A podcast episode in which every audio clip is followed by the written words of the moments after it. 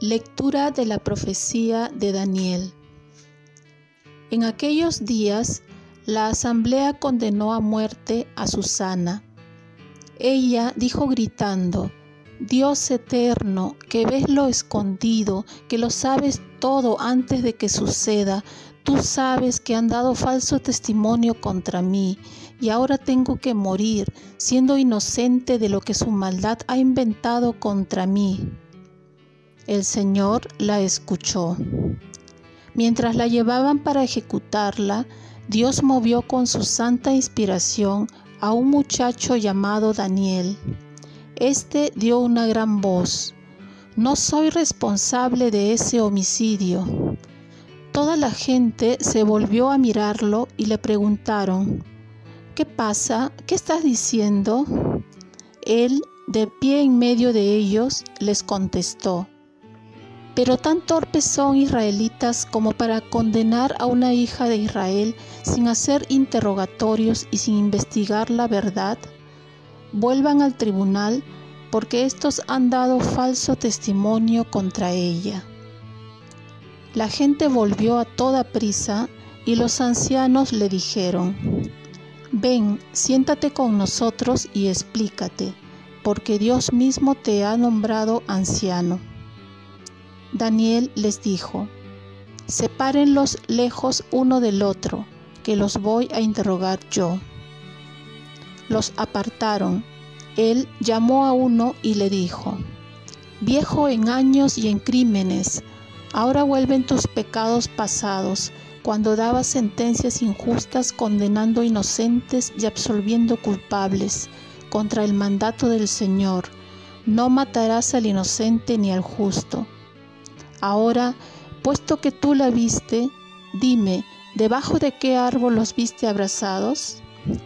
Él respondió, debajo de una acacia. Respondió Daniel, tu calumnia se vuelve contra ti. El ángel de Dios ha recibido la sentencia divina y te va a partir por medio. Lo apartó, mandó traer al otro y le dijo, hijo de Canaán y no de Judá. La belleza te sedujo y la pasión pervirtió tu corazón.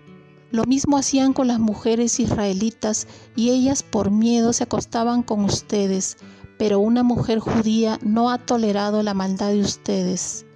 Ahora dime, ¿bajo qué árbol los sorprendiste abrazados? Él contestó, debajo de una encina. Replicó Daniel, tu calumnia se vuelve contra ti.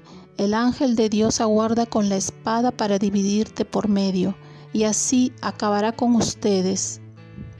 Entonces toda la asamblea se puso a gritar bendiciendo a Dios, que salva a los que esperan en Él. Se alzaron contra los dos ancianos a quienes Daniel había dejado convictos de falso testimonio por su propia confesión. Según la ley de Moisés, les aplicaron la pena que ellos habían tramado contra su prójimo y los ajusticiaron. Aquel día se salvó una vida inocente. Palabra de Dios. Salmo responsorial. El Señor es mi pastor, nada me falta. El Señor es mi pastor, nada me falta en verdes praderas me hace recostar, me conduce hacia fuentes tranquilas y repara mis fuerzas. El Señor es mi pastor, nada me falta. Me guía por el sendero justo, por el honor de su nombre. Aunque camine por cañadas oscuras, nada temo, porque tú vas conmigo. Tu vara y tu callado me sosiegan. El Señor es mi pastor, nada me falta. Preparas una mesa ante mí, enfrente de mis enemigos. Me unges la cabeza con perfume y mi copa rebosa. El Señor es mi pastor, nada me falta. Tu bondad y tu misericordia me acompañan todos los días de mi vida y habitaré en la casa del Señor por años sin término. El Señor es mi pastor, nada me falta. Lectura del Santo Evangelio según San Juan. En aquel tiempo Jesús se retiró al monte de los olivos. Al amanecer se presentó de nuevo en el templo, y todo el pueblo acudía a él, y sentándose les enseñaba. Los escribas y los fariseos le traen una mujer sorprendida en adulterio, y, colocándola en medio, le dijeron, Maestro, esta mujer ha sido sorprendida en flagrante adulterio la ley de Moisés nos manda apedrear a las adúlteras. ¿Tú qué dices? Le preguntaban esto para comprometerlo y poder acusarlo. Pero Jesús, inclinándose, escribía con el dedo en el suelo. Como insistían en preguntarle, se incorporó y les dijo, El que esté sin pecado que tire la primera piedra. E inclinándose otra vez, siguió escribiendo. Ellos al oírlo se fueron escabullendo uno a uno, empezando por los más viejos. Y quedó solo Jesús con la mujer en medio, que seguía allí delante. Jesús se incorporó y le preguntó, Mujer, ¿dónde están tus acusadores? Ninguno te ha condenado. Ella contestó, Ninguno, Señor. Jesús dijo, Tampoco yo te condeno. Anda y en adelante no peques más. Palabra del Señor. Paz y bien. Conocer tus pecados para ser misericordioso con los pecados de los demás. Las lecturas, tanto la primera como la del Evangelio, son dos casos paralelos, tanto como la joven Susana y de la mujer adúltera. La primera defendida por el profeta Daniel, demostrando la falsedad de sus acusadores y la segunda es la de Jesús que defiende a una mujer encontrada en adulterio ante sus verdugos que estaban a punto de matarla. Ante una mujer que está al borde de la muerte aparece Jesús para salvarle de la multitud escandalizada por el pecado de adulterio y comienzan comprometiendo a Jesús con la pregunta si deben apedrear como dice la ley. Jesús escribe en el suelo se dice que escribían los pecados de sus verdugos de esta mujer, como si quisiese sacar a la luz los pecados escondidos de dichos verdugos.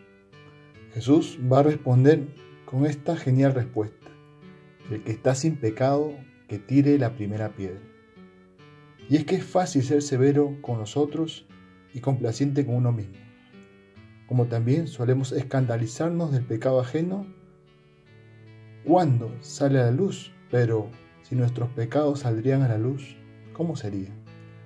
Jesús les hace ver primero su pecado para ver con misericordia el pecado ajeno. Pero un día nuestros pecados también saldrán a la luz, serán el juicio final. Continúa el Evangelio. Fueron retirándose comenzando desde los más viejos. Y es que hay una gran verdad. Cuando más años pasen, más pecados cometemos. El que está lejos de Dios se sigue hundiendo cada vez más en el lodo. Y el que conoce un poco más a Dios, pues se da cuenta la gran cantidad, multitud de pecados que tiene, que son más que sus buenas obras. Porque es así, cuando uno se acerca a la luz, va viendo cada vez las manchas que hay en él. Termina Jesús como se termina el sacramento de la confesión.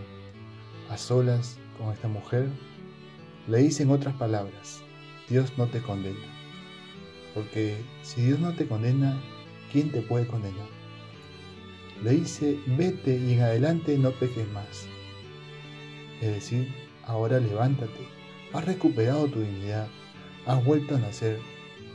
Dios te da una nueva oportunidad para seguir adelante. Pero solo una cosa, no vuelvas a pecar. En otras palabras, quiere decir, no te hagas daño ni hagas daño a los demás, porque eso te aparta de Dios y no podrás ser feliz. Oremos.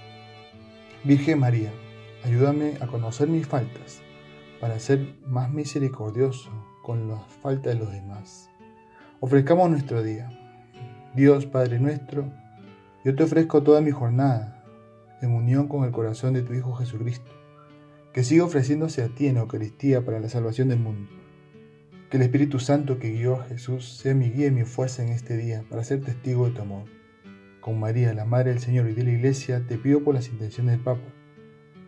Con San José Obrero te encomiendo mi trabajo y mis actividades de hoy, para que se haga en mí tu voluntad.